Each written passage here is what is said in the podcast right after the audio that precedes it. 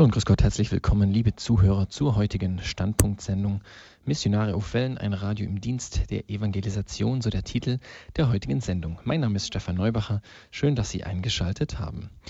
Mittlerweile ist die Sendung Missionare auf Wellen ja zu einem festen Bestandteil im Radio Horeb Programmkalender geworden. Immer im Oktober um den Missionssonntag herum, der ist ja dann nächste Woche ähm, haben wir diese Sendung Missionare auf Wellen und wie in jedem Jahr werde ich auch heute mit Ihnen einen kleinen Rückblick auf die Höhepunkte unserer missionarischen Tätigkeit in den zurückliegenden Monaten machen. Alle drei Wochen, immer donnerstags um 13 Uhr, gibt es bei Radio Horeb die Sendung der Öffentlichkeitsarbeit. Mir ist bislang leider immer noch kein besserer Name eingefallen. Und in dieser Sendung berichte ich neben allem Wissenswerten rund um das Thema Öffentlichkeitsarbeit bei Radio Horeb regelmäßig von Veranstaltungen, die wir selbst durchgeführt haben oder auf denen wir präsent waren. Missionarisch sein bedeutet auch Zeuge sein bzw. Zeugnis für Christus ablegen. Und wenn Sie diese Sendungen kennen, dann wissen Sie, dass ich auch immer Zeiten frei halte für Zeugnisse von Menschen, die Gott in ihrem Leben ganz persönlich erfahren haben. Und weil ich glaube, dass gerade diese Zeugnisse Stärkung und Ermutigung für uns alle sein können. Und gleich zu Beginn der heutigen Sendung und auch im späteren Verlauf habe ich solche Zeugnisse aus dieser Sendung für Sie vorbereitet, die wir auf Veranstaltungen, bei denen wir live mit vor Ort waren, aufgezeichnet haben. Eine dieser Veranstaltungen war der Christliche Gesundheitskongress in Kassel vom 21. bis zum 23. Januar. Es war erst der zweite Gesundheitskongress dieser Art überhaupt in Deutschland. Insgesamt waren 1500 Ärzte, Pflegende, Therapeuten und Theologen zum Kongress in Kassel gekommen. In Fachvorträgen, Festveranstaltungen und Gottesdiensten ging es um die Chancen des Zusammenwirkens von Kirche und Gesundheitswesen. Der Kongress stand unter dem Motto Beauftragt zu heilen in Beruf, Gemeinde und Gesellschaft. Ich erinnere mich da an viele interessante Begegnungen, unter anderem ein Gespräch mit einem jungen Mann, der zu uns an den Stand kam und äh, mich angesprochen hat und äh, ganz interessiert war am Radio. Und dann stellte sich raus, dass er Radio Horeb schon seit zwei Jahren kennt und dass er ähm, Muslim war und äh, zum Christentum gefunden hat und äh, jetzt vor, vor zwei Jahren zum katholischen Glauben konvertiert war. Und er erzählte mir dann, dass in dieser Zeit der Vorbereitung zu diesem Akt und auch bis heute Radio Horeb ein unverzichtbarer Begleiter für ihn, war, für ihn war und mittlerweile auch geworden ist, indem er ganz viel einfach über unseren Glauben gelernt hat und ganz tief in den Glauben auch hineingeführt wurde. Also ein schönes immer, man lernt wieder immer wieder interessante Leute bei solchen Veranstaltungen auch kennen und es macht dann auch große Freude, wenn man dann so ein Feedback bekommt äh, von der Arbeit, die man auch macht. Am vorletzten Tag gab es eine Abendveranstaltung unter dem Motto Erfahrungen, Impulse, Segnungen. Ein Höhepunkt des Abends war aus meiner Sicht das Zeugnis von Schwester Stefanie Zurbrick von der Jesusbruderschaft. Sie erzählte von ihrer Heilung und von einem schweren Krebsleiden und dieses Zeugnis möchte ich Ihnen jetzt einmal vorspielen. Ja, ich möchte gerne mit Ihnen diesen Weg teilen, Weg durch Krankheit, Todesnähe und Heilung im Gebet. Im Oktober 2008 wurde bei mir Speiseröhrenkrebs festgestellt im fortgeschrittenen Stadium. Es war für mich wie für meine Kommunität ein großer Schock.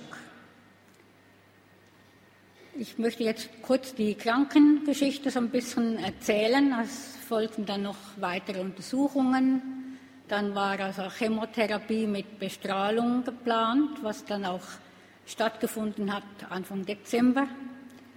Die Chemotherapie wurde abge also abgesagt dann am zweiten Tag, weil ich sie einfach nicht vertragen habe. Aber die Bestrahlung, die habe ich also recht gut toleriert. Die ging dann sechs Wochen. Und ich möchte jetzt einfach kurz erzählen, so mein Umfeld und auch was ich in diesen Wochen erfahren habe. Also mein Umfeld war wirklich ein sehr gutes, das muss ich wirklich sagen, zu Gottes Ehre und auch meinen Geschwistern viel Dank, vielmals danken. Ein paar sind auch unter uns, auch Freunde, die mich einfach sehr hilfreich begleitet haben, mit Besuch im Gebet, auch die, ein paar von Sachsen, die heute Abend auch da sind. Das freut mich besonders. Und ähm, ja, dieses um, umbetet oder umgeben sein von hilfreichen Menschen, muss ich sagen, die mit mir diesen Weg gegangen sind. Das war eine ganz große Stärkung. Meine Schwestern in der Kommunität, wir waren zu viert, sind dann abends auch zu mir ans Bett gekommen und haben die komplett mit mir gebetet. Und zwar dieses Gebet, in deine Hände, oh Vater, lege ich meinen Geist, das so bewusst zu beten, mich in seine Hände zu geben, das war für mich ganz, ganz wichtig und ich kann sagen, ich fühlte mich echt wie in Abrahams Schoß, ganz oft. Es war auch so, dass ich nachts manchmal erwacht bin mit einem Loblied, was, ich, was mich sehr erstaunt hat, oder auch mit einem Trostwort. Auch dieses, ähm, einmal hatte ich sehr Todesangst am Abend muss ich sagen, so wie lange dauert es noch? Wie sind es nur noch ein paar Tage, ein paar Wochen auf Sterben hin? Mein, also Essen und Trinken wurde immer schwieriger, mit großer, großer Anstrengung verbunden. Oder ähm, ja, wie werde ich es verkraften, dieser Tod, dieses Sterben? Und in dieser Nacht hatte ich einen Traum, also einfach sagenhaft schön. Also das können Sie sich gar nicht vorstellen, ich kann das auch nicht beschreiben. Es war einfach ein, ein wunderschönen Raum. Das wusste ich, das kann nicht auf der Erde sein. Und von diesem Moment ab habe ich überhaupt keine Angst mehr gehabt vor dem Tod. Also das hat mir ein bisschen den Himmel geöffnet und das, da war ich sehr, sehr dankbar. Ja, nach sechs Wochen Bestrahlung, das war genau heute vor einem Jahr, hatte ich dann die letzte Bestrahlung und da wurde nochmal eine Magenspiegelung gemacht und die zeigte auf, dass also der, der, Tumor gewachsen ist, also nicht zurückgegangen, sondern gewachsen und es Ausläufer gibt Richtung Aorta. Und dass von der medizinischen Sicht her also keine Behandlung mehr möglich wäre. Das hat schon nochmal sehr geschockt. Aber ich muss sagen, ich habe dann sehr sehr stark angefangen, Fotos zu ordnen und die Papiere zu ordnen und Lebenslauf zu schreiben. Und ich konnte auch mit meinen Schwestern die Beerdigung vorbesprechen. Also ich habe mich sehr auf diesen Weg des, zum Tod hin begeben. Innerlich und äußerlich habe ich auch so den Eindruck gehabt. Und was auch noch sehr gut war in der Zeit, ich hatte, hatte, eine Schwester, mit der hatte ich sehr mühevoll gelebt. Es war einfach ein mühevolles Miteinander. Und in der Zeit konnte ich mich so ganz einfach versöhnen mit ihr. Und, und diese Versöhnung, die gab so viel Friede und so viel Freude in mein Herz, dass ich äh, gar nicht fassen konnte, wie lange man warten kann, auf, auf sich zu versöhnen. ja. Wir hatten dann drei Wochen nach diesem äh, Befund hatten wir ein Schwesternwochenende in Gnantal, wo wir alle 16 Schwestern beieinander waren. Wir waren schon arm beieinander, es hat alle schon sehr mitgenommen, mein Krankheitszustand, aber wir waren einmütig beieinander. Und da haben die Schwestern einfach nochmal über mir gebetet, was sie ja schon vorher, auch in kleineren Kreisen wurde immer wieder mal mit mir gebetet. Aber bei diesem Gebet, da hatte ich so den Eindruck, jetzt ist was geschehen an meiner Speiseröhre. Es war so, wie wenn eine sanfte Hand meine Speiseröhre gesalbt hätte, von oben nach unten, von unten nach oben, ganz zart. Und dieser große Herd vom Krebs oder vom Tumor einfach mit der Hand so rausgezogen hätte. So habe ich das wirklich gespürt. Und es war auch dann auch die Bestätigung kam, folgt am selben Tag. Ich habe plötzlich gemerkt, ja, Mensch, jetzt brauche ich ja eigentlich nicht mehr Püriertes zu essen, es tut auch gar nicht mehr weh und auch trinken ohne Anstrengung. Also ich konnte mich sogar wieder unterhalten mit meinen Geschwistern, was ich vorher während des Essens überhaupt nicht konnte. Ich musste mich so konzentrieren, auf zwei Bissen runterzuschlucken. Und das war also, ich konnte es einfach nicht glauben. Dann habe ich gemerkt, es geht unpüriert und, und, Obst rutscht und Gemüse rutscht und Salat rutscht und es rutschte alles ohne Probleme.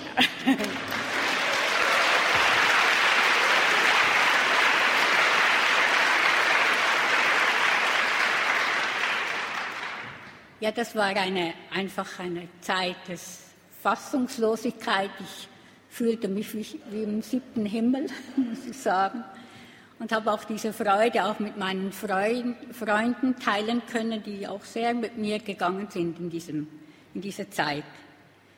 Ich hatte dann äh, zwei Wochen später, äh, fuhr ich in die Schweiz, was der Arzt mir noch empfohlen hat, hat gesagt, gehen Sie doch nochmal zu Ihren Geschwistern in die Schweiz und hat es nicht so klar gesagt, aber so praktisch können Sie sich verabschieden von ihnen. Und da bin ich also dann auch hingefahren, aber anstelle der Verabschiedung waren wir dann tagelang miteinander auf der Skipiste und sind Ski gelaufen.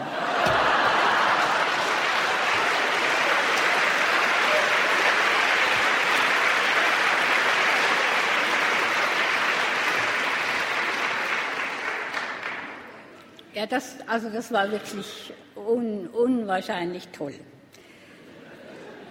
Und dann war es so, dass ich dann erst nach ein paar Wochen so habe ich gedacht, du musst eigentlich wieder so können wie früher und äh, anpacken und, und ähm, ja, du kann, musst dich doch eigentlich jetzt freuen, du bist doch jetzt heil. Und doch habe ich gemerkt, meine Seele kam eigentlich noch nicht so ganz richtig nach. Es ging einfach zu schnell. Also diese intensive Krankheitszeit mit sehr viel Gottesnähe-Erfahrung und dann diese schnelle Heilung und dann wieder diese Plackerei des Lebens, der Entscheidungen, der Planungen, was ich ja eigentlich sonst gerne tue. Und äh, einfach so diese Auseinandersetzung mit dem Leben, also einfach wieder im Leben zu stehen, das hat mich doch ziemlich äh, gekostet. Und als ich das dann so wahrgenommen habe und auch zugeben konnte, habe ich dann noch so zwei Monate eine Auszeit gekriegt und das war eine sehr, sehr gute Zeit, wo ich so den Eindruck habe, heute kann ich sagen, ich bin so rundum heil. Es war dann auch noch im, im November, war jetzt nochmal eine Nachkontrolle äh, der Speiseröhre und der Magenspiegelung. Und da wurde auch nicht einmal mehr eine Narbe festgestellt. Also ich muss noch sagen, im März war dann noch die Nachkontrolle von, nach der Heilung, war das so geplant vom Arzt, dass ich also nochmal eine Magenspiegelung habe. Und da war äh, eben nur eine Narbe, geheilte Narbe zu sehen. Und also meine, was sich da die Ärzte, also das war unmöglich zu denken, dass da was, also es konnte einfach nicht wahr sein, aber es war halt wahr.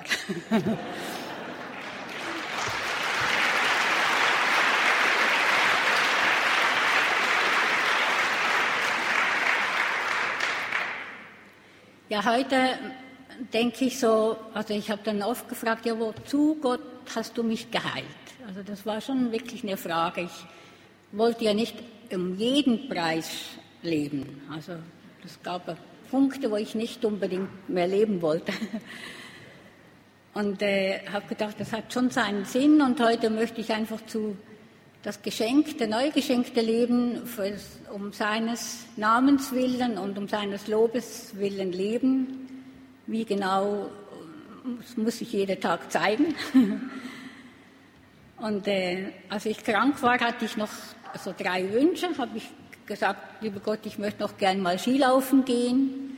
Ich möchte auch gern bei dieser Sammlung der Schwestern in Gnantal teilhaben und mitgestalten und äh, nochmal nach Israel zu fliegen. Und alle drei Wünsche hat er mir erfüllt letztes Jahr. Also alle so.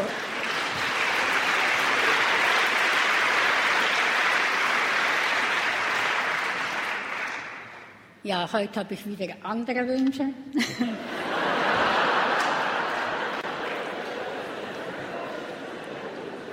Und also ich, ich, wünsche mir einfach sehr, dass dieses Erleben, das mir Gott geschenkt hat durch, durch, also durch Todesnähe und, und Heilung, dass das Menschen Hoffnung schenkt. und auch vor allem für solche, die sehr krank sind. Ich kann sagen, Heilung ist wirklich was Wunder, Wunderschönes. Aber es, das Heil in Christus zu haben, dem Lebendigen und der Verstandenen das zu gehören, das ist noch viel, viel größer.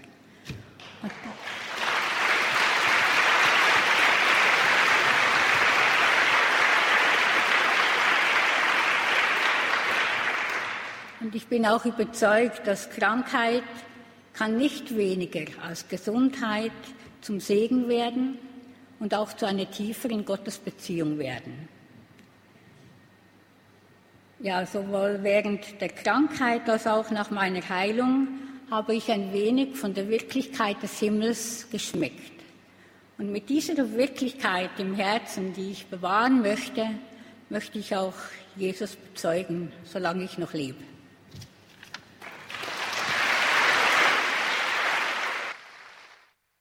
Das war das Zeugnis von Schwester Stefanie Zurbrick beim zweiten christlichen Gesundheitskongress in Kassel im Januar dieses Jahres. Ja, schön, dass, dass es Menschen gibt, die mit Krankheit und ähm, so umgehen dürfen und, und durch diese Krankheit auch eine viel tiefere Beziehung zu Jesus und ein, eine Vertiefung in ihrem Glauben erfahren. Ich denke, das darf vor allen Dingen auch Trost für viele kranke Menschen sein, die verzweifelt sind und die nicht mehr ein- und auswissen ähm, ja, kann das vielleicht auch ein Trost sein, so ein Zeugnis zu hören von einer Schwester, wie sie mit dieser Situation umgegangen ist. Vom 12. bis 16. Mai fand in München der zweite äh, ökumenische Kirchentag statt. Unter dem Motto, damit ihr Hoffnung habt, besuchten über 130.000 Dauerteilnehmer und 40.000 40 Tagesgäste dieses ökumenische Großereignis in München. Als berichterstattendes Radio ging's für uns, für, ging für uns der Kirchentag natürlich schon etwas früher los. Wir haben bereits zwei Tage vor dem offiziellen Beginn unser äh, gläsernes Studio aufgebaut, das bei solchen Großereignissen immer zum Einsatz kommt. Und dieses Mal eben in Riem auf dem Messegelände. Äh, und dort haben wir dann alles Notwendige für diese Tage vorbereitet. Für uns, für Radio Horeb, war der ÖKT in München ein großer Erfolg. Über die gesamten Tage war unser Stand mit Gläsern im Studio gut besucht. Es gab viele interessante Begegnungen und Gespräche mit unseren evangelischen Mitchristen und man konnte teils sogar den Eindruck gewinnen, dass manche, ähm, manch evangelischer Christ weitaus diskussionsfreudiger und aufgeschlossener äh, war als so mancher Katholik, der an unserem Stand vorbeischaute. Und natürlich gab es auch zahlreiche und schöne Begegnungen mit Hörern und Referenten unseres Radios. Täglich, täglich haben wir live von den Ereignissen rund um den Kirchentag berichtet und mit vielen Persönlichkeiten aus der katholischen, evangelischen und orthodoxen Kirche haben wir über die Ökumene gesprochen und diskutiert. Zusätzlich zu unserem Programm auf dem Messegelände in Riem haben wir gemeinsam äh, mit den Leuten von Night Fever Deutschland an drei Abenden Night Fever in St. Peter, der ältesten Kirche Münchens, veranstaltet. Night Fever ist ein Abend voll Anbetung und Lobpreis. Die Kirche ist im Inneren mit sanftem Kerzenlicht erleuchtet und auf der Straße werden Menschen eingeladen, in die Kirche zu kommen, um einen Augenblick in dieser wunderbaren Atmosphäre zu verweilen. Persönlich war dies für mich einer der Höhepunkte dieser Tage und auch die Besucher, die vor Ort waren, zeigten sich sehr berührt und da wollen wir jetzt mal einige Stimmen hören.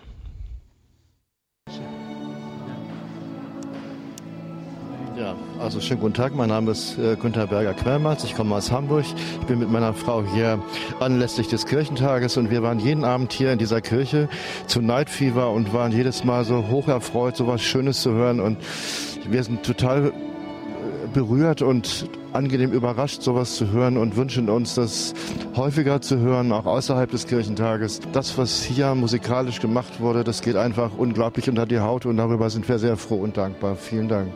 War ganz toll, da schön. Äh, ganz tolle Stimmung da drin, ganz ruhig und schöne Atmosphäre mit den ganzen Kerzen.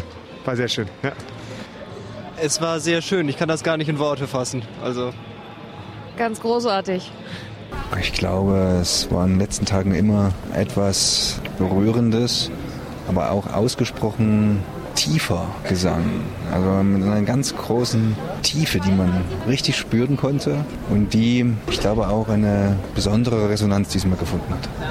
Oh, wunderschön. Die vielen jungen Leute da und die Kerzen, das ist herrlich. Äh, liebste würde ich hier bleiben, bis zumachen. Das war wirklich schön. Mhm. Also das Ganze, die, die ganze Atmosphäre. die jungen Leute, die knien dort und, und also Gott sei Dank gibt es sowas noch. Ja, es war für mich sehr schön. Also ich bin eigentlich evangelisch, gehe deswegen sonst nicht so eine katholische Kirche.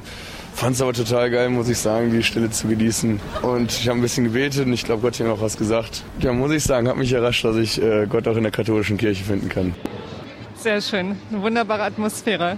Äh, ja, man konnte so zur Ruhe kommen, seine Gedanken sammeln und es war einfach schön. Es war so eine Leichtigkeit und es hat das Herz richtig berührt. Also es war wirklich einfach toll. Wir sind zwei Stunden jetzt drin gewesen. Es war wunderschön. Ja, begeisterte Stimmen vom Night, von den Night Fever Besuchern und freuen wir uns doch mit dem jungen Mann, dass man auch in der katholischen Kirche Gott finden kann. Ja, da man beim Ökumenischen Kirchentag oder auch Katholikentagen oftmals Veranstaltungen und Angebote erleben kann, bei denen man sich vielleicht sogar zu Recht fragen darf, ob diese nicht besser bei einer antikirchlichen Veranstaltung aufgehoben wären, was uns in diesem Fall wichtig, einen klar katholischen Impuls zu setzen. Und das ist, das ist uns, denke ich, gelungen, denn auch unsere Erwartungen wurden mehr als übertroffen. Jeden Abend strömten wirklich Tausende von Menschen in die Kirche, um einige Minuten, teilweise sogar Stunden, die wunderbare Atmosphäre auf sich wirken zu lassen, zu beten und eine Kerze vor dem Allerheiligsten anzuzünden. Durch die Helfer wurden an den Eingängen mehr als 10.000 Kerzen verteilt, die dann an den Altarstufen vor dem Allerheiligsten entzündet und niedergelegt wurden. Und äh, wer an dem Abend dabei war, hat gesehen, der Strom von Menschen, die von draußen in die Kirche kamen, schien nicht zu enden, äh, nicht enden zu wollen. Und unter den Gästen war überraschenderweise auch der ehemalige Arbeitsminister Norbert Blüm. Und in einem Interview mit der Mainzer Kirchenzeitung verriet er später, am besten hat mir das Abendgebet Night Fever am Donnerstagabend in St. Peter gefallen. Also Night Fever war im besten Sinne ökumenisch Christen verschiedenster Konfessionen, jung und alt, vereint im Lobpreis und in der Anbetung Gottes. Das alles war nur möglich durch die Mithilfe zahlreicher treuer Helfer, die uns oft über die Maßen unterstützt haben. Und so möchte ich mich an dieser Stelle nochmal bei allen Helfern bedanken, die uns während der Zeit des Kirchentages in unterschiedlichster Weise unterstützt haben und dazu beigetragen haben, dass diese Tage und Abende in München ein so großer Erfolg wurde. Ich kann mich erinnern, am letzten Abend, am Samstagabend waren wir dann, beziehungsweise am Sonntagmorgen um 5 Uhr, waren wir dann fertig mit dem Abbau in St. Peter und so lange waren wirklich ganz viele Ehrenamtliche da, die uns geholfen haben. Also Hut ab auch für diesen Einsatz und herzlichen Dank nochmal. Für alle, die in München nicht mit dabei sein konnten, habe ich jetzt nochmals einen kleinen musikalischen Ausschnitt vom Night Fever vorbereitet, mit dem Hinweis, dass ab 20. November regelmäßig, zunächst einmal alle zwei Monate und dann vielleicht sogar dann jeden Monat in der Pfarrei St. Peter Night Fever stattfinden wird, jeweils von 18 bis 23 Uhr. Also der Ökumenische Kirchentag hat Spuren hinterlassen. Es gab viele, die daran interessiert waren, dass Night Fever fortgeführt wird. Und äh, das wird jetzt auch gemacht. Also hiermit die herzliche Einladung für Samstag, den 20. November nach München zu Night Fever im Alten Peter.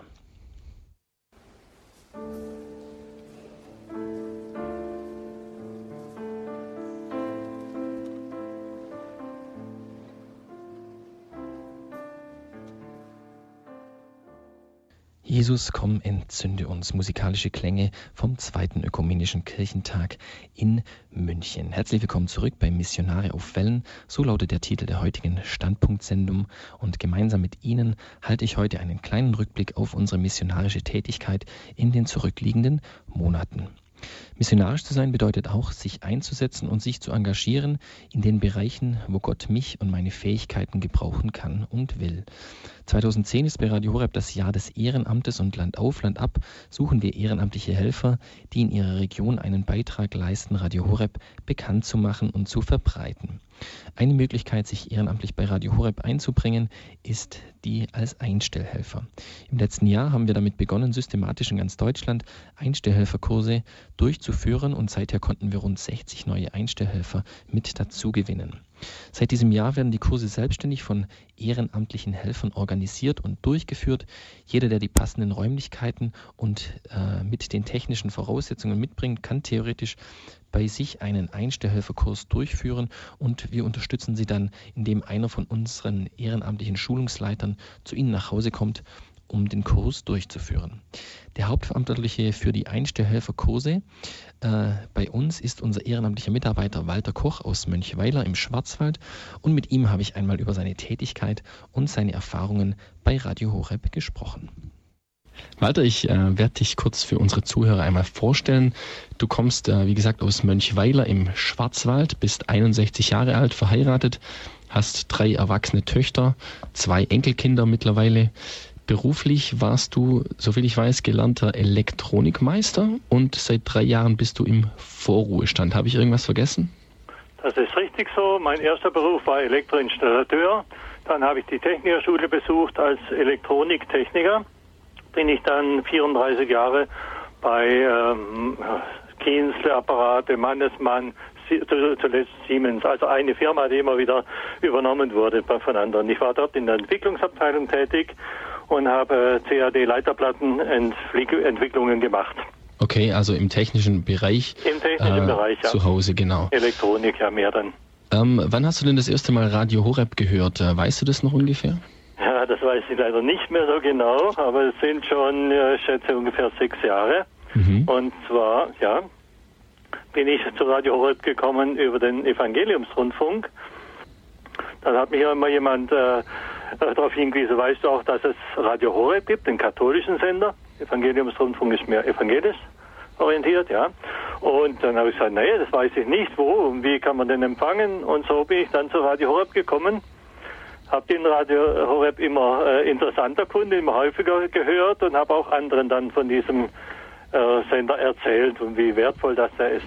Mhm, Also genau, was, wann das erste Mal war, weil, wenn ich eingeschaltet hatte, weiß ich leider nicht mehr. Das heißt, du hast selber für dich auch entdeckt, dass Radio Horeb auch für, für dich in deinem Leben ganz Ja. persönlich wertvoll sein kann. Ja, ganz genau. Radio Horeb hat mich immer tiefer in meinem Glaubensleben äh, geführt und äh, letztendlich, ich sehe es immer so, Radio Horeb hat mir geholfen, das Geschenk des Glaubens auszupacken und zu gebrauchen.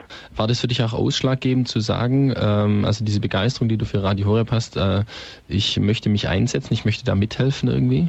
Genau so, ja. Ja, ich war selber so begeistert von dem, von dem Sender und dachte, hey, das, was für mich gut ist, das möchte ich eigentlich auch gerne an andere weitergeben. Und habe immer wieder erzählt von Radio Horeb und äh, auch äh, ja, erzählt, wie man den äh, Sender empfangen kann. Mhm. Heißt, Und- hast du das schon von Anfang an gewusst oder? Ja, ich bin ja beruflich ja schon vorbelastet, sag mal positiv und habe mich immer mit der Technik auseinandergesetzt und habe es dann auch bei mir selber natürlich einstellen können und bin dann auch von anderen gebeten worden, ihnen zu helfen und bin eigentlich immer in mehr reingewachsen, was das äh, bedeutet, Radio Horeb äh, zu empfangen und wie viele Möglichkeiten das es gibt und manchmal auch Schwierigkeiten vor Ort, ja.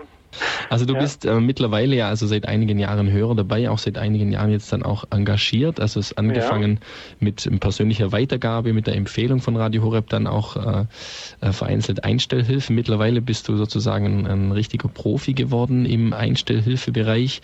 Ähm, erzähl uns mal ein wenig von dieser Tätigkeit. Wie sieht denn äh, die Arbeit als Einstellhelfer aus bei dir konkret? Als Einstellhelfer präsentiere ich ja selbst das Radio Horeb, Mhm, wenn ich zu den Hörern komme, zu neuen Hörern. Und äh, da ich ja selber begeistert bin äh, von dem Sender und seinen Sendungen, ist es mir auch wichtig, das äh, so äh, positiv und schön weiterzugeben, wie ich selber empfange oder empfinde. Mhm. Und äh, ich bekomme ja meistens die Adressen von anderen Hörerinnen und Hörern. Mhm. Äh, und ich setze mich dann eben mit diesen Leuten in Kontakt, erstmal über Telefon, wo sie wohnen, gib mir die, äh, lass mir die Adresse geben und welche Einrichtungen das eben schon vorhanden sind, ob Satellit Satellitentechnik oder Kabelanschluss oder Internet. Also mir ist, äh, liegt es sehr viel daran, das Radio Horeb so einfach einzurichten bei den, bei den Hörerinnen und Hörern, dass sie mit wenigen Eingriffen äh, das Radio empfangen können, den Sender, und möglichst auch nicht wieder verstellen und wieder suchen müssen. Ja, genau. Also ich bin natürlich selber interessiert, dass es so stabil installiert ist, dass ich möglichst selten dann nochmal nach äh, hinfahren muss und oder dass die Leute einfach ungestört empfangen können. Besser gesagt, ja. Kannst du dich noch an deine, an deine ersten Einstelltermine erinnern? Wie das war oder? Mein Gedächtnis ist leider nicht so gut, dass ich den Tag noch wüsste. ich denke ungefähr, es war im Herbst 2005, so Aha, in etwa im aha. eigenen Bekanntenkreis. Also hier, hier erstmal im Ort Aha. und dann bei meiner Schwester Okay, aber erstmal so im, im Bekanntenkreis, falls was schief geht, das ist nicht ganz so schlimm.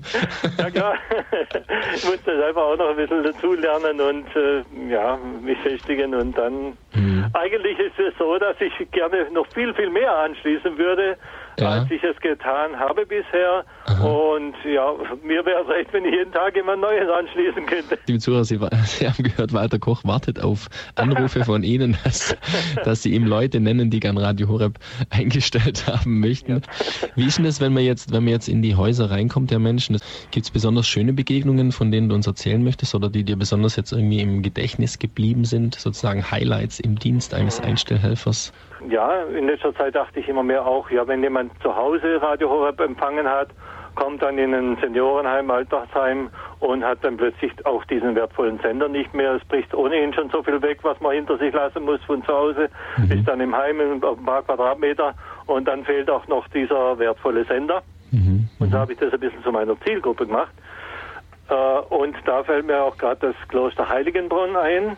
Das ist gar nicht weit weg von uns, zwischen Hart und Rotweil in etwa, ja. Mhm. Und dort äh, sind Franziskanerinnen und es ist auch ein Heim für Behinderte und Gehörlose und eine Schule dabei. Und ich habe jetzt gerade äh, neulich erfahren, dass da ganz viele Hörerinnen und Hörer sind, auch äh, eben blinde Leute. Mhm. Und die sind natürlich ganz begeistert für dieses Radio. Und da habe ich äh, gar nicht gewusst, dass da so viele Hörer, Hörer äh, auf Empfang sind. Mhm, und da hatten die ein kleines Problem, dass eben das ursprünglich mit einer Hörerin begonnen hat und dann hat ein Elektriker das eingestellt, eben nur die Reichweite für die eine Hörerin ein Stock tiefer als der Empfangsort war. Und das war einwandfrei. Und er hat selber gar nicht mitgekriegt, wie das Radio innerhalb diesem Kloster und in dieser Schule und so weiter gewachsen ist, dass sich das rumgesprochen hat und immer mehr sagt, ich will das auch, ich will das auch. Und da bin ich diese Woche hingekommen und bin so herzlich empfangen worden mit viel. Äh, äh, ja, man hat die Leute einfach an, äh, angemerkt, Ach, der kommt von Radio Horeb. Ah, kommen Sie nachher auch noch zu mir. Ja, ich, äh, bei mir müssen wir es auch ein bisschen verbessern. Und da habe ich dann die ganze Anlage kennengelernt, die mittlerweile eben auch gewachsen ist und fast explodiert ist, sodass man wirklich jetzt nochmal was tun muss, um die Sende- oder Empfangsqualität zu verbessern. Mhm. Zusammen mit dem örtlichen Elektriker ich will da nicht äh, alles durcheinander bringen, was er gemacht hat oder besser machen, sondern eben in Zusammenarbeit mit ihm. Ich habe mit ihm telefoniert und er ist sehr angetan. Ja, zusammen kriegen wir das vielleicht schon besser hin. Also ich habe Ideen und er hat Ideen und so gehen wir demnächst mal dran, die Empfangsqualität dort zu verbessern. Herr Paul Oster hat mich äh, freundlich empfangen, er selber Hörer und seine Haushälterin. Aha. Also wirklich ein Nest mit offenen Türen, sage ich jetzt mal in Anführungszeichen, wo begeisterte Hörer sind, das findet man nicht oft vor.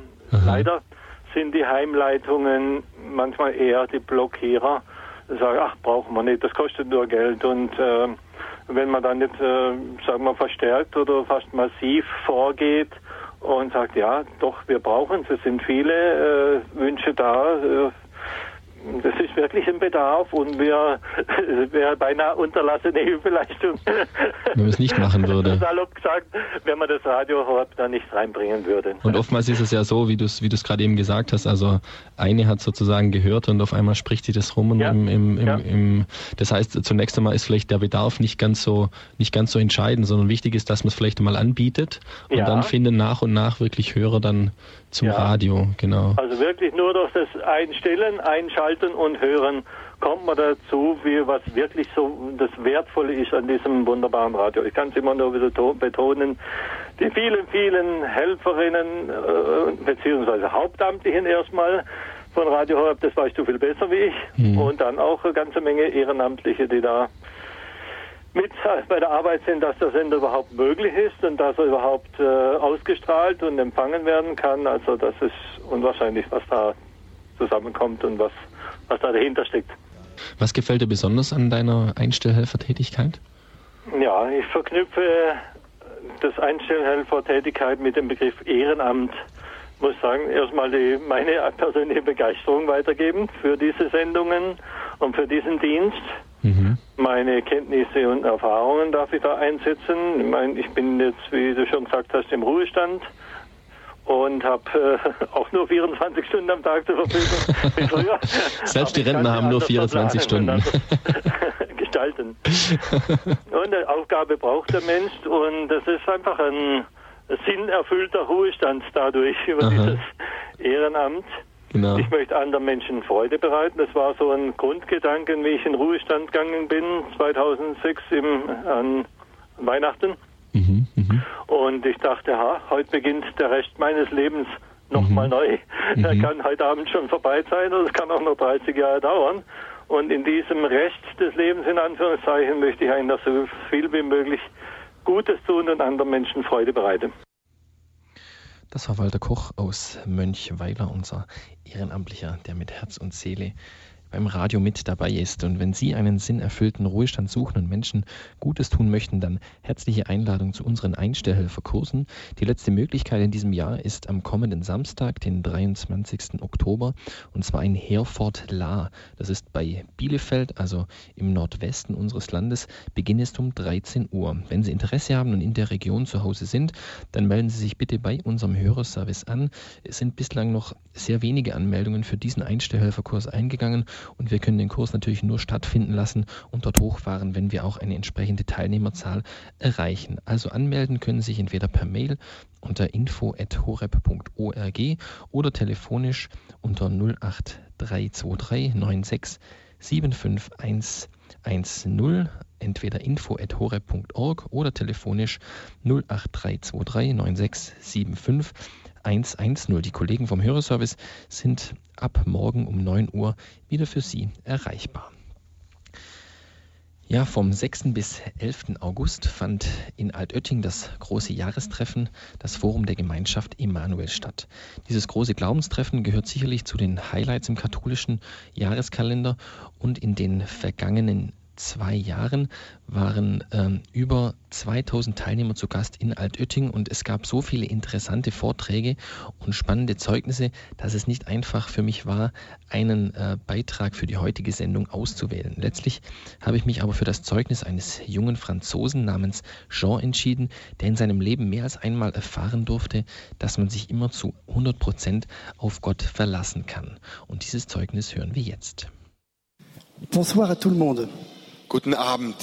Désolé, je ne parle pas allemand. Es tut mir leid, dass ich kein Deutsch spreche. C'est une très belle langue, mais c'est difficile pour un Français. Es ist, es ist eine wunderschöne Sprache, aber sehr schwierig für einen Franzosen zu sprechen. Voilà, je suis marié, j'ai quatre enfants. Ich bin verheiratet, habe vier Kinder. Et je travaille pour la communauté de l'Emmanuel dans son ONG qui s'appelle Fidesco. Ich arbeite für die Gemeinschaft Emmanuel für eine NGO oder Nichtregierungsorganisation, die heißt Fidesco. Et je suis le responsable des programmes de développement. Und ich bin ähm, verantwortlich für die Entwicklungsprogramme. Alors, je vais vous raconter d'abord comment j'ai rencontré Jésus. Also ich erzähle Ihnen zuerst mal, wie ich Christus begegnen bin. Tout a commencé à Paray-le-Monial. Alles hat in Paray-le-Monial, ein Wallfahrtsort in Frankreich, angefangen. Mes parents nous emmenaient en vacances à Paray-le-Monial. J'avais 16 ans. Meine Eltern haben uns immer äh, dorthin gebracht ähm, oder mitgenommen in den Ferien. Da hatte ich, da war ich 16 Jahre alt. Et moi le dimanche, je jouais au football et je n'allais pas à la messe. Ähm, weil ich äh, ähm, sonntags eigentlich eher Fußball gespielt habe und nicht in die Messe gegangen bin.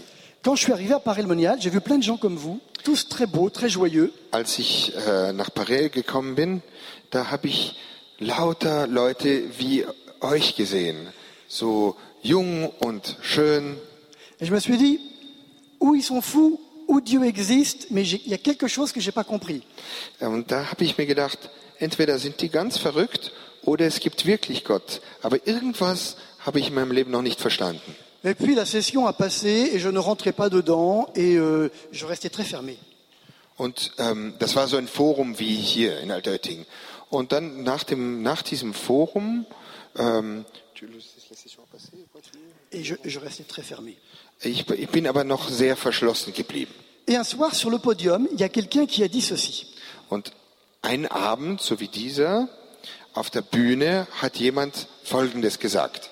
Si vous dites Dieu, si tu existes, dis-le-moi. Wenn, wenn ihr sagt, Gott, wenn es dich gibt, dann sag es mir. Si vous êtes sincère dans votre cœur, wenn ihr ehrlich seid in eurem Herzen, je ne sais pas quand, je ne sais pas où, mais Dieu se manifestera à vous. ich weiß nicht wann und ich weiß nicht wo, aber Gott wird sich euch offenbaren. Mais si vous dites Dieu, si tu existes, dis-le-moi, et que vous ne voulez pas changer, rien ne se passe. Aber wenn ihr sagt, Gott, wenn es dich gibt, sag es mir, und ihr wollt euch nicht verändern, dann wird, es nichts, dann wird nichts passieren. Et moi, j'avais 16 ans, Und ich war 16. j'étais au fond du chapiteau avec 3000 personnes devant, Ich war in der letzten Reihe hinten mit dem großen Zelt, 3000 Leute vor mir. et j'ai dit à Dieu, OK, si tu existes, dis-le-moi tout de suite. Und ich habe gesagt, okay, wenn Gott, wenn es dich gibt, dann sag's mir, aber sag's mir jetzt. Parce que si c'est pas tout de suite, c'est fini. Weil wenn du es mir nicht jetzt sagst, dann ist aus. C'est un petit peu osé, comme- mais j'avais 16 ans. hein. Es war ein bisschen gewagt, aber ich, hatte, ich war 16. Et là, il s'est passé quelque chose que je n'avais jamais vécu. Und da ist etwas passiert, was ich nie vorher erlebt hatte. J'ai commencé à pleurer. Ich habe angefangen zu weinen. Alors d'abord, je pensais que j'avais froid, alors je, je pleurais. je Erstmal ça. dachte ich mir, mir ist kalt oder Mais so, il aber, faisait 30 degrés. aber es war 30 Grad im Schatten. Et puis, tout doucement, je pleurais de plus en plus. Je ne pouvais plus m'arrêter de pleurer. Plötzlich konnte ich nicht mehr aufhören zu weinen. Et une sensation intérieure très forte Und ein ganz, ein innen, inneres Gefühl, ein sehr starkes äh, Gefühl. Je n'ai rien vu, je n'ai rien entendu, je nichts- sentais dans mon cœur Ich habe nichts gesehen, nichts gehört, sondern ich habe nur empfunden in meinem Herzen. cette phrase qui me revenait tout le temps Dieser Satz, der mir dauernd wiederkam, Mon enfant, je t'aime, mon enfant, je t'aime.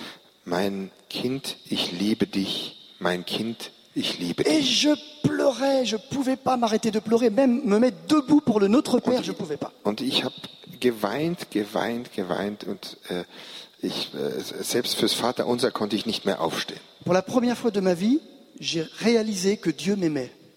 Zum ersten Mal in meinem Leben habe ich, war, ist mir klar geworden, dass Gott mich liebt. À la fin de la soirée, mes parents sont partis au logement pour dormir. Nach, nach dem Abendprogramm sind meine Eltern wieder zurück ins Quartier Et moi, j'avais disparu dans le parc.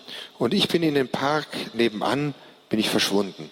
Et mon père m'a retrouvé à 2 heures du matin. Mein Vater hat mich um zwei Uhr früh wiedergefunden. Je tournais autour d'un arbre en chantant Alléluia. Ich bin um einen Ba- Baum herumgegangen, äh, Halleluja singend. C'est mon père qui me l'a dit. hein.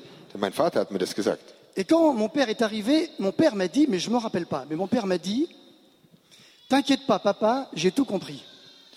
Also mein Vater, ich kann mich nicht mehr dran erinnern, aber mein Vater hat gesagt, als er, er, äh, als er kam, ähm, hab, hab ich, soll ich ihm gesagt haben, mach dir nichts draus, äh, Papi oder Papa, ich habe alles verstanden.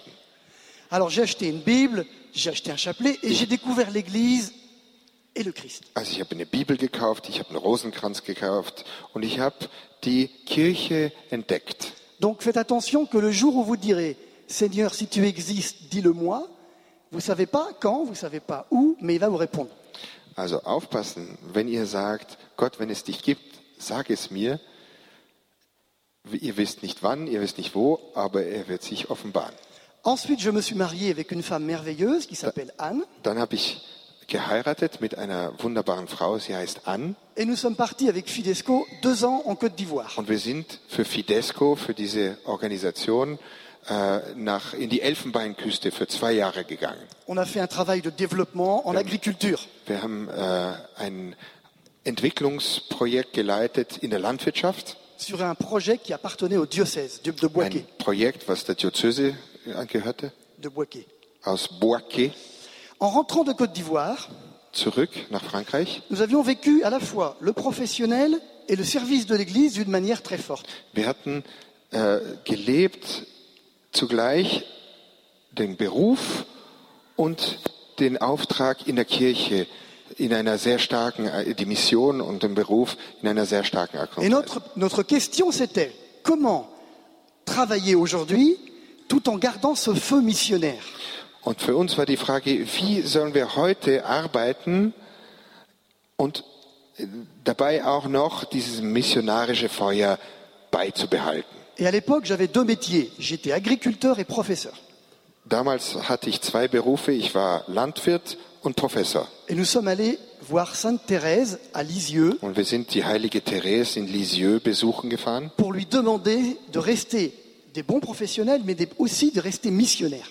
um zu, fra- äh, zu bitten, richtige Profis in unserem Beruf zu bleiben und aber auch richtige Missionare zu werden. Et voilà que nous étions en train de reprendre la ferme de nos parents. Und ich habe gerade die, die, äh, die, die Landwirtschaft meiner Eltern wieder übernommen je reçois un coup de téléphone du directeur à l'époque de Fidesco. und ich kriege einen Anruf von dem damaligen Direktor von Fidesco Et il me dit, Jean, est-ce que tu aimerais partir en Guinée pour lancer un projet agricole? Und er sagt, Jean, möchtest du nach Guinea, um wie- wieder nach Guinea fahren, um nochmal ein landwirtschaftliches Projekt zu leiten? J'ai dit vraiment, tu sais, je suis en train d'emprunter beaucoup d'argent à la banque. J'ai un bébé qui va naître dans deux mois. Ich habe gesagt, weißt du, also ich, ähm, ich bin gerade dabei, einen Kredit aufzunehmen für, mein, für meine Landwirtschaft. Ich habe ein, ähm, ein Kind, das zwei Monate alt ist, Mais bon, je veux bien en parler à ma femme. aber ich werde vielleicht mit meiner Frau mal darüber reden. J'en parle à ma femme et elle me dit, mais c'est super, tu as toujours voulu travailler et servir le Seigneur, tu peux pas refuser. Und äh, meine Frau sagt, das ist ja super, du wolltest eigentlich immer dem Herrn dienen in deiner Arbeit, du kannst nicht Nein sagen. Mais j'étais en association sur la ferme avec mon père.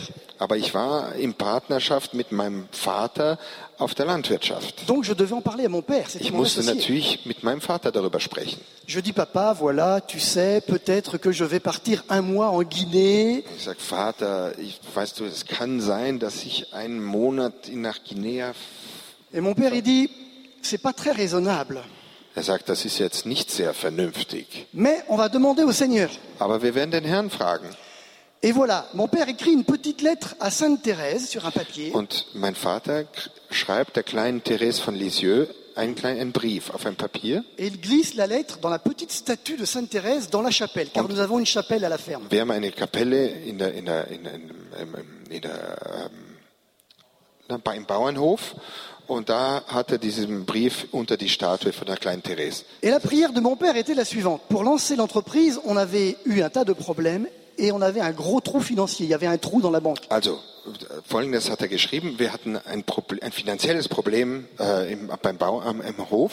Et mon père a dit, Seigneur, si tu veux que j'en parte en Guinée, il faut nous aider parce que sinon c'est pas possible. Und da sagt der Va äh, schreibt der Vater, Herr, wenn du äh, willst, dass Jean nach Guinea äh, fährt, dann musst du uns helfen. Dann musst du uns finanziell helfen, weil sonst können wir nicht überleben. Et nous commençons une prière de neuf jours. Nous faisons faire- une neuvaine à Sainte Thérèse. Und wir haben eine Nove- Novene der heiligen Therese ähm, äh, gebetet. À la fin de la neuvaine, ma mère court dans la ferme avec une lettre et elle dit, Jean, on a la réponse de Sainte Thérèse. Und ähm, am Ende der Novene kommt meine Mutter mit einem Brief über den Hof gelaufen und sagt, Jean, wir haben die Antwort von der kleinen Therese. Moi, j'avais fait des études de gestion, donc je suis plutôt très carré. Ich, ich habe eigentlich ähm, äh, Wirtschaft studiert und ich war eher so auf dem Boden.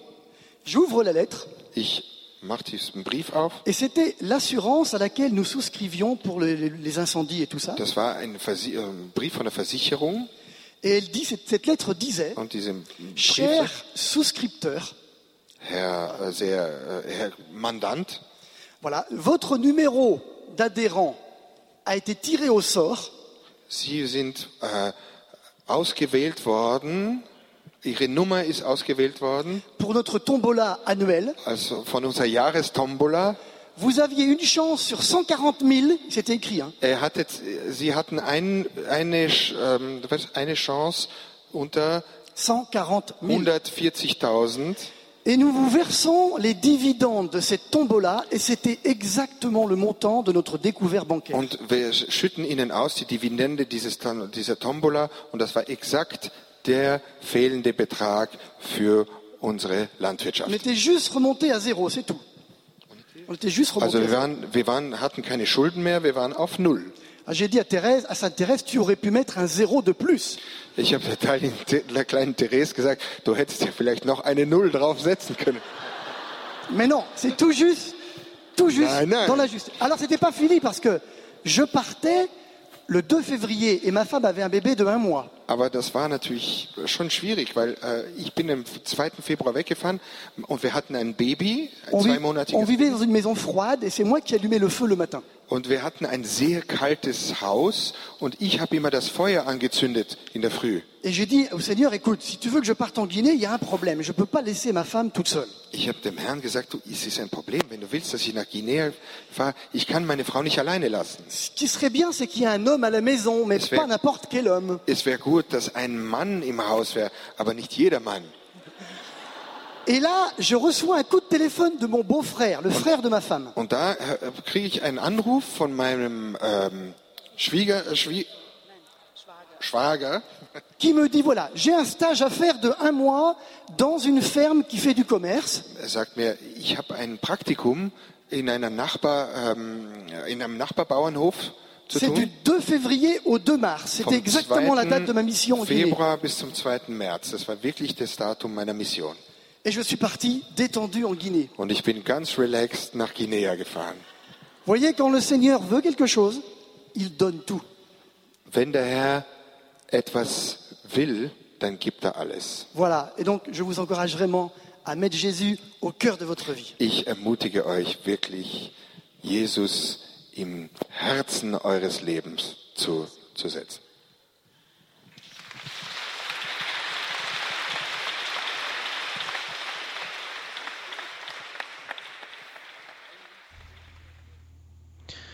Ja, ein schönes Zeugnis vom Forum der Gemeinschaft Emanuel in Altötting vom August dieses Jahres. Und es zeigt, dass man sich auf Gott in jeder Situation hundertprozentig verlassen kann und dass er ihm genau das gibt, was wir brauchen. Liebe Zuhörer, es ist jetzt 20 Uhr und gleich 56 Minuten. An dieser Stelle muss ich mich leider von unseren Hörern auf der UKW-Frequenz 92,4 im Großraum München verabschieden. Sie haben die Möglichkeit, unser Programm über die Kabelfrequenz 89,6 weiter zu verfolgen oder aber über Internet oder Satellit. Für alle Münchner, die diese Möglichkeit nicht haben, ähm, der Hinweis, eine CD der Sendung können Sie ab morgen bei unserem CD-Dienst in Immenstadt bestellen oder aber Sie können die Sendung in unserem Podcast-Angebot unter www.horeb.org herunterladen. Radio Horeb gibt es dann auf der UKW-Frequenz 92,4 wieder ab 0 Uhr, dann mit unserem Nachtprogramm.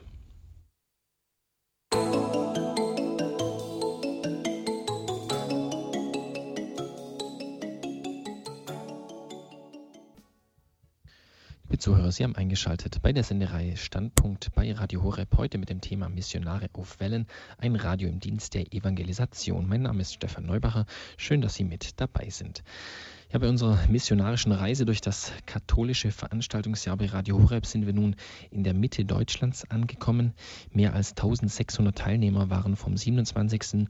bis 29. August nach Fulda zum Kongress Freude am Glauben gekommen, der in diesem Jahr zum zehnten Mal stattfand. Das Thema lautete Die Kirche, Dienerin der Wahrheit und Zeichen des Widerspruchs. Veranstalter des Kongresses war und ist das Forum Deutscher Katholiken, das seit Jahren von Hubert Gindert erfolgreich geleitet wird.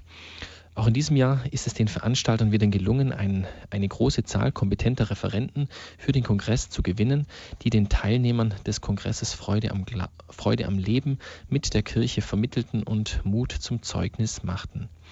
Missionarisch zu sein bedeutet auch die Wahrheit zu verkünden, komme sie gelegen oder ungelegen. Ein, ja man kann fast schon sagen, Spezialist in diesem Metier ist sicherlich Kardinal Joachim Meisner. In seinem Vortrag, der unter dem Bibelwort stand, wenn sie mich verfolgt haben, werden sie auch euch verfolgen, aus Johannes 15, Vers 20, wies der Kardinal anschaulich darauf hin, dass die Kirche von jeher verfolgt war. Die Verfolgung sei dem Christentum gleichsam eingestiftet, weil sie Gott die erste und alleinige Priorität einräumt und somit alles Menschliche sekundär wird. Der Kardinal sagte, die Kirche habe nicht der Welt nach dem Mund zu reden, sondern Gott, und es müsse alle Kräfte dafür eingesetzt werden, dass der Widerspruch der Welt die Kirche zu Unrecht trifft und nicht, wie jüngst durch die Missbrauchsfälle innerhalb der katholischen Kirche, vollkommen zurecht. Es sei entscheidend, so Kardinal Meissner, dass die Verfolgung der Kirche um des Glaubenswillens geschehe und nicht durch eigenes Verschulden. Ja, nachdem Kardinal Meissner zunächst einige Beispiele dann der Christenverfolgung aus der Geschichte aufzeigte, kamen auch sehr deutliche Beispiele, in welchen Bereichen heute das Christentum, also wir, verfolgt und angefeindet werden. Und darüber hören wir jetzt einen Auszug aus dem Vortrag von Kardinal Joachim Meissner. Und wir heute? Wird man auch uns festnehmen und verfolgen und um Christi Namenswillen den Gerichten übergeben? in Gefängnisse werfen und vor Königen und Statthalter bringen, wie es Christus im Lukas-Evangelium seinen Jüngern angekündigt hat im 21. Kapitel. Vermutlich nicht.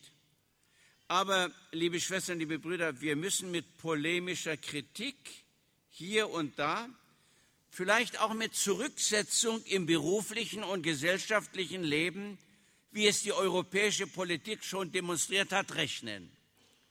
Wir müssen uns jedoch darüber im Klaren sein, dass es heute nicht nur Gefährdungen unseres Glaubens gibt, sondern einen regelrechten Kampf gegen das Christentum und seine Lebensform. Trotz aller litaneiartigen Beschwörungen, dass man für die Religionsfreiheit und Toleranz bei uns eintrete, tobt heute, so glaube ich, in der Öffentlichkeit ein erbitterter Kampf gegen Gott, gegen Jesus Christus, gegen die katholische Kirche und ihre Lebensweise, das heißt auch gegen alle christliche Ethik. Wer sich heute zu Jesus Christus inmitten seiner Kirche bekennt, der macht fast schon den Eindruck eines Menschen von vorgestern, mit dem man heute nicht mehr zu rechnen braucht. Wie ist das im Einzelnen zu begründen? A. Sehr häufig wird der Glaube durch eine kämpferische, sogenannte atheistische Wissenschaft angegriffen, sogenannte. Augenblicklich erfolgt der Kampf durch die Ideologen des Neodarwinismus. Die Repräsentanten dieser Atheismusformen berufen sich auf die Evolutionstheorie von Charles Darwin. Die Welt ist nach ihrer Theorie das Produkt der Selbstorganisation der Materie und damit basta. Ein typischer Vertreter dieser Richtung, der Engländer Richard Dawkins, hat in seinem Buch Der Gotteswahn den Versuch unternommen, alle Gläubigen als Leute hinzustellen, die einem Wahn verfallen sind, indem sie an Gott glauben. Man kann sie, die Christen, nicht ernst nehmen. Man sollte sie auch aus dem öffentlichen Leben heraushalten, weil sie nach seiner Meinung die Realität nicht zur Kenntnis nehmen. B. Ein anderer Angriff gegen das Evangelium erfolgt durch die sogenannte aufklärerische Philosophie. Für sie ist nur wahr, was der Mensch mit seiner Vernunft begreifen kann. Die Vertreter einer solchen Philosophie belächeln und verspotten deshalb alle übernatürlichen Wahrheiten des Christentums. Die Gottheit Jesu Christi, die Jungfräulichkeit Mariens, die Wunder, die Dämonenaustreibung, die Auferstehung, die Realpräsenz Christi in der Eucharistie, die Offenbarung Gottes in der Heiligen Schrift und in der Kirche, das Wirken Gottes in der Geschichte. Liebe Schwestern, liebe Brüder, natürlich kann man diese christlichen Glaubensweisen mit der Vernunft allein nicht erklären. Es gibt so viele Dinge, die man mit der Vernunft allein nicht erkennen kann. Wie, wie ist denn das mit einer Person? Weiß ein Mann, dass seine Frau ihn liebt oder glaubt er das? Personen kann ich nicht wissen, Personen kann ich nur glauben. Und Gott ist eine Person, Gott ist kein System. Und darum ist der Glaube die Art und Weise, wie ich Personen erkennen kann. Wenn ich das mal in einem Bild klar machen kann, eine Person ist ein Wesen, zu dem es nur eine Tür gibt, die von innen einen Drücker hat. Und ich, wenn ich in die Person hineingehen will und sie erkennen will, kann ich die nicht aufbrechen. Das haben zum Beispiel immer die Geheimdienste versucht, durch Drogen und durch die Verhörungsmethoden. Ist nie gelungen. Ich kann eine Person nur erkennen, wenn sie die Tür von allein öffnet. Und deswegen muss ich vorneweg an die Tür klopfen mit meinem Herzen. Und wenn sich die Tür dann geöffnet hat, Dann muss ich den Kopf und die Vernunft einsetzen. Darum ist Glaube die Erkenntnis durch Herz und Kopf. Ein Religionslehrer, der muss, in, wenn er den Religionsunterricht richtig macht, der muss mit Herz und Kopf in den Religionsunterricht gehen. Der Physiklehrer braucht nur einen Kopf mitbringen. Ja, ich sage das nur, äh, verehrte Schwestern und Brüder, es wäre ein Kurzschluss zu behaupten, dass es nur Fakten und Ereignisse geben kann und geben darf, die man mit der Vernunft erklären kann. Gott ist größer als unser Herz, sagt schon der erste Johannesbrief. Der Apostel Petrus schreibt im zweiten Brief, ich zitiere, denn wir sind nicht irgendwelchen klug ausgedachten Geschichten gefolgt, als wir euch die machtvolle Ankunft Jesu, unseres Herrn, verkündeten, sondern wir waren Augenzeugen seiner Macht und Größe. 2 Petrus 1,16. C. Ein weiterer Angriffspunkt, der bis zur Verfolgung und Diskriminierung geht, ist die Konsequenz des christlichen Gottesbildes im christlichen Menschenbild. Bitte, darauf lege ich ganz großen Wert. Hier wird von manchen Gruppierungen immer wieder gesagt, wir beruhen auf dem christlichen Menschenbild. Aber das christliche Menschenbild ist keine Chimäre, die so in der Luft hängt. Das christliche Menschenbild ist nur die andere Seite des christlichen Gottesbildes. Denn der Mensch ist als Ebenbild Gottes erschaffen.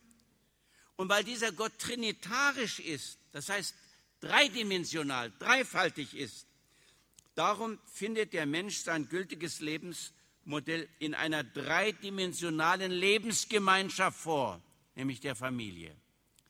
Der eine Mensch ist Der eine Mensch ist in zwei Grundmodellen geschaffen, als Mann und als Frau. Und diese beiden Grundmodelle sind aufeinander bezogen, dass beide in der Ehe eins werden, sodass dann aus dieser Zweiheit eine Dreiheit wird, nämlich das Kind. Und hierin wird, verehrte Damen und Herren, die Gottebenbildlichkeit des Menschen besonders deutlich.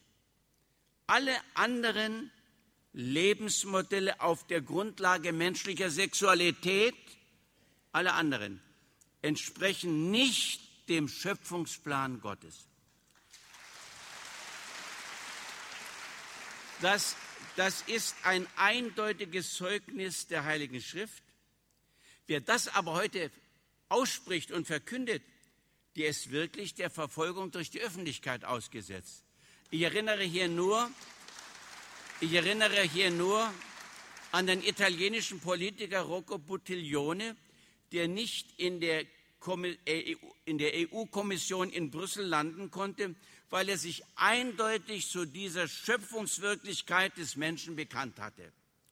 Paulus, der Apostel, greift die Homosexualität heraus, weil er ein greifbares Bild für die Urablehnung sucht, mit dem der Mensch die Schöpfungsordnung Gottes ablehnt.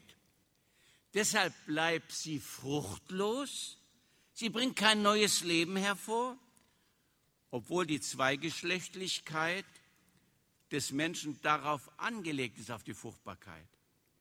Hier kommt der Mensch nicht in die trinitarische Abbildlichkeit von Vater, Mutter und Kind. Papst Benedikt XVI. sagt in seiner Weihnachtsansprache 2008, zitiert, der Mensch will sich nur selber machen und sein eigenes immer nur selbst bestimmen. Aber so lebt er gegen die Wahrheit, lebt gegen den Schöpfergeist. Die Regenwälder verdienen unseren Schutz, ja, aber nicht weniger der Mensch als Geschöpf, dem eine Botschaft eingeschrieben ist, die nicht Gegensatz zu unserer Freiheit, sondern ihre Bedingung bedeutet. Wer das heute vertritt, der wird ausgegrenzt, geächtet und verfolgt. D. Eine weitere Gruppe, die sich in der Kirche verfolgt sieht, stellen diejenigen dar, die durch Berufung die Lebensform Christi gewählt haben, nämlich den Zölibat.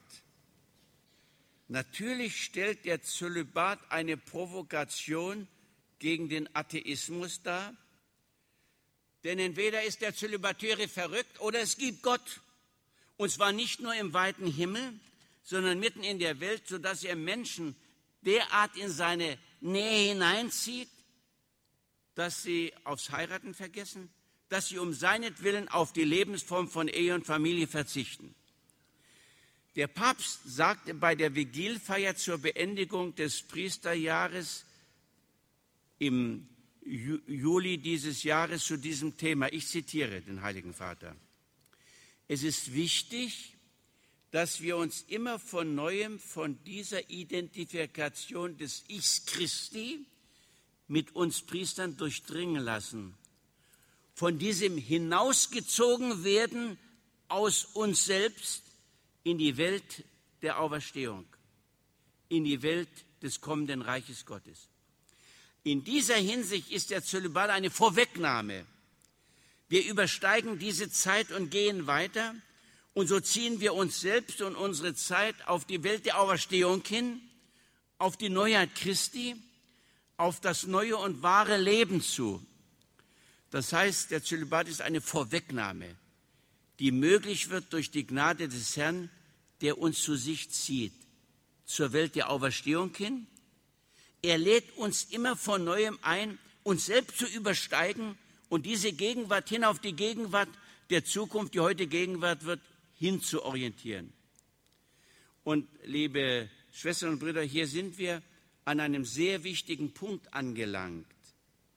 Ein großes Problem des Christentums der heutigen Welt ist, dass man nicht mehr an die Zukunft Gottes denkt. Die bloße Gegenwart dieser Welt erscheint den lieben Christen heute auch völlig ausreichend. Wir wollen nur diese Welt haben, nur in dieser Welt leben. Und so schließen wir die Tür zu für die wahre Größe unseres Lebens.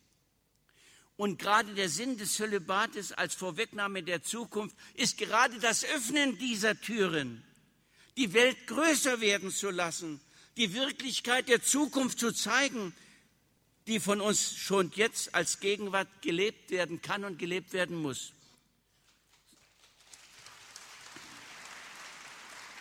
So leben wir im Zeugnis des Glaubens. Wir glauben wirklich, dass es Gott gibt dass Gott in meinem Leben eine große Rolle spielt, dass ich mein Leben auf Christus bauen kann und auf sein zukünftiges Leben, auf die Zukunft.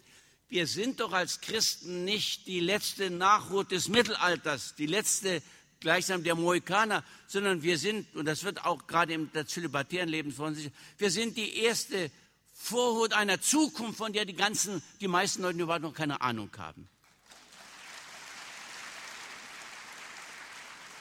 Lassen Sie mich das noch einmal Folgendes nachdefinieren.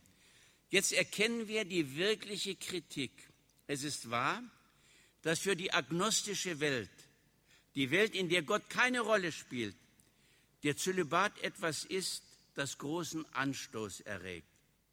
Weil gerade er zeigt, dass Gott als Wirklichkeit betrachtet und erlebt wird. Mit dem eschatologischen Leben des Zölibat trifft die künftige Welt Gottes in diese Wirklichkeit unserer Zeit hinein.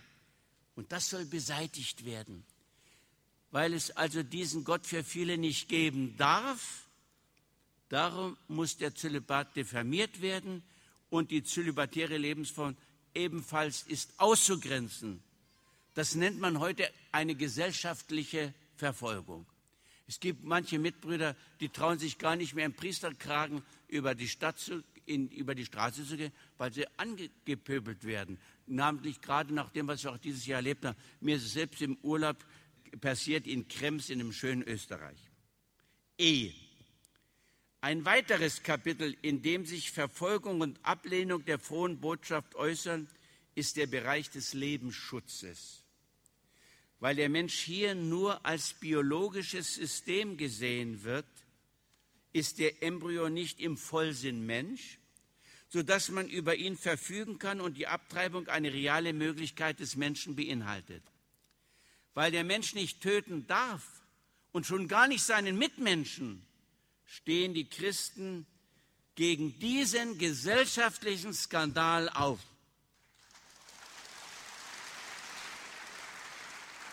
Die Reaktion der Öffentlichkeit ist entsprechend. Hier sei nur an die Lebensschutzdemonstration in Berlin erinnert und die dagegen inszenierte Gegendemonstration. Am 26. September des vergangenen Jahres erinnerten rund 1000 Christen mit einem Marsch für das Leben in der Bundeshauptstadt an den Skandal der etwa 250.000 Abtreibungen pro Jahr in Deutschland. Rund 500 Gegendemonstranten trugen Plakate mit der Aufschrift Tausend Kreuze in die Spree.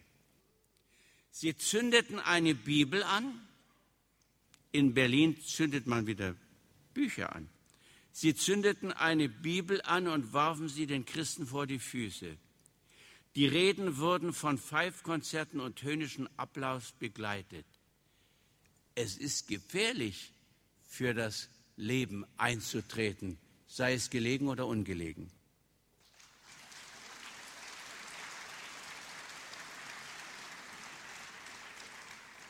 Was uns ebenfalls mit einer großen Sorge erfüllt, ist weithin die Christenverfolgung in muslimisch geprägten Ländern. Hier sei nur kurz an die letzten Vorgänge in der Türkei erinnert, um es gleich zu sagen, dass in den europäischen Staaten Religionsfreiheit herrscht, sodass auch Muslime hier ihren Glauben leben und organisieren können. Das wollen wir als Christen gern akzeptieren. Aber wir müssen auch darauf hinwirken, dass sich unsere muslimischen Mitbürgerinnen und Mitbürger in ihren Heimatländern dafür einsetzen, dass den Christen dort das Gleiche widerfährt.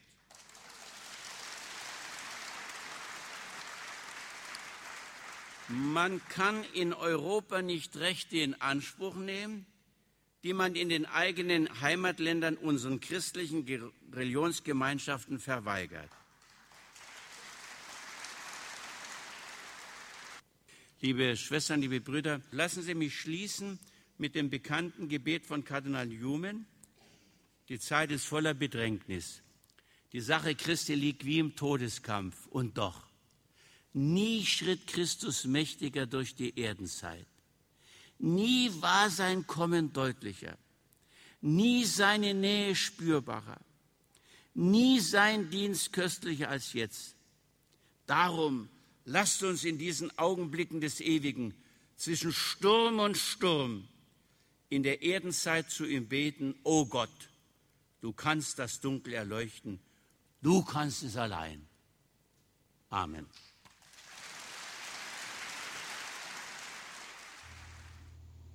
Das war ein Ausschnitt vom Vortrag von Kardinal Joachim Meissner beim diesjährigen Kongress Freude am Glauben zum Thema Wenn Sie mich verfolgt haben, werden Sie auch euch verfolgen aus Johannes 15, Vers 20.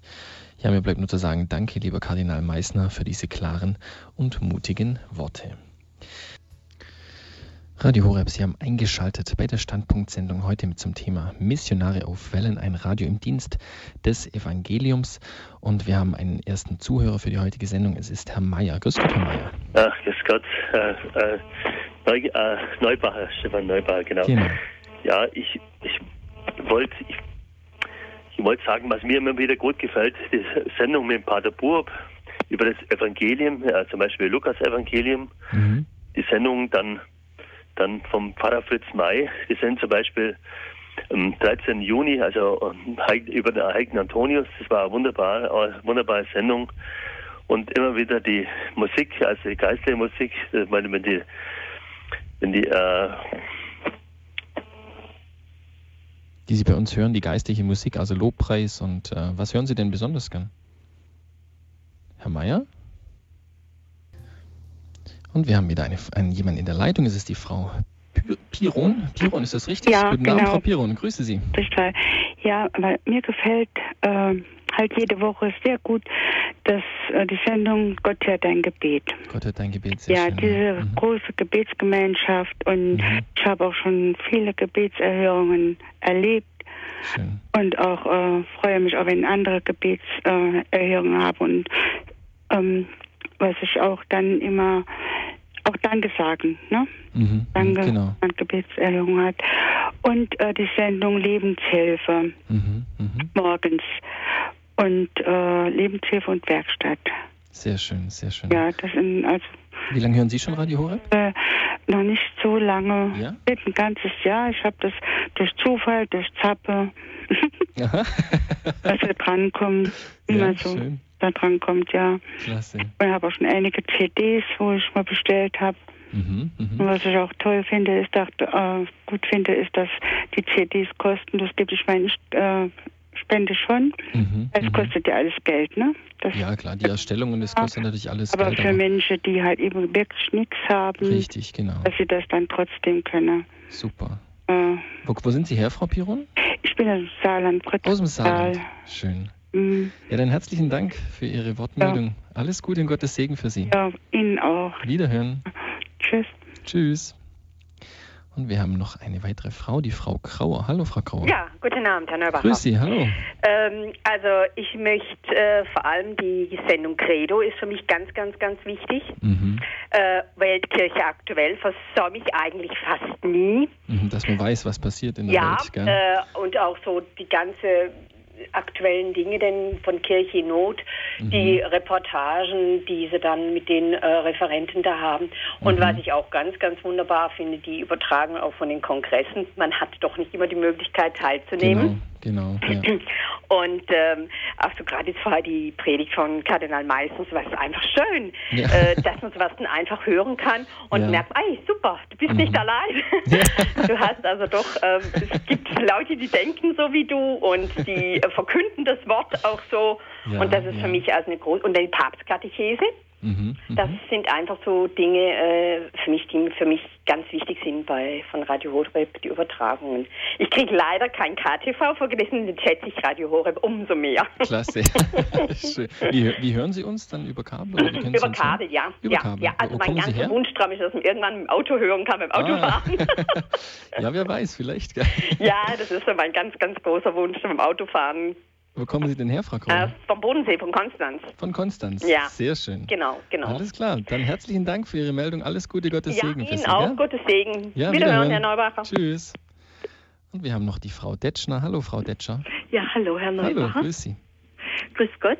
Also mir gefällt im Radio Horeb, es war in diesem Jahr das Schönste, als Walter Koch und Herr Linder uns einen besseren Empfang bereitet haben äh, und es richtig eingestellt haben. Das, es war immer sehr schwierig, weil es oft gestört hat und ähm, da konnte man die, den Horeb gar nicht richtig reinkriegen und nicht richtig hören. Und als, als dem Walter Koch möchte ich auf diesem Wege ganz herzlich danken Ach, da wird er sich freuen. und auch dem Herr Linder für das.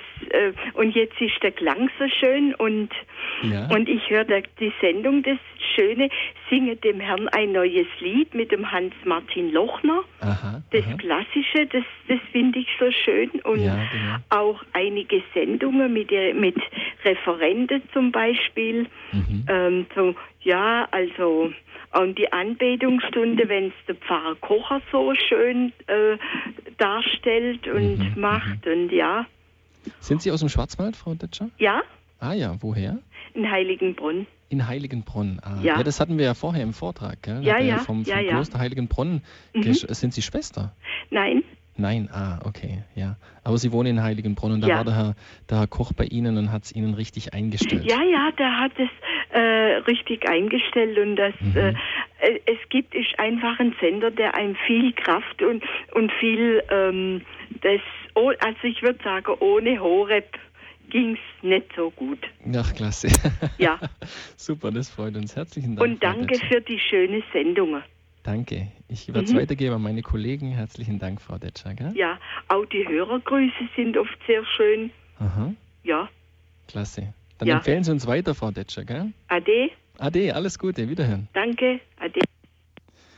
Ja, das war noch die Frau Detscher. Jetzt haben wir niemand mehr in der Leitung. Jetzt war es schön, dass sich noch den, der eine oder andere Hörer, vor allen Dingen Hörerinnen, jetzt gemeldet haben. Herzlichen Dank dafür. Ähm, ja, das war's mit der Standpunktsendung bei Radio Horeb Missionare auf Wellen, ein Radio im Dienst der Evangelisation. So lautet das Thema der heutigen Sendung. Ich hoffe, es hat Ihnen gefallen. Herzlichen Dank an all unsere ehrenamtlichen Missionare dort draußen für ihre Unterstützung im zurückliegenden Jahr. Herzlichen Dank für alle Zuhörer, für alle Beter, für alle Spender, die uns unterstützen, damit wir unser Werk tun können, damit wir dieses Radio ähm, ja, in Deutschland weiter verbreiten können. Herzlichen Dank Ihnen, liebe Zuhörer, fürs Dabeisein. Jetzt dann um 21.40 Uhr geht es weiter mit der Komplett, dem der, dem Abendlob der Kirche. Ich wünsche Ihnen einen gesegneten Abend. Machen Sie es gut. Am Mikrofon verabschiedet sich Ihr Stefan Neubacher.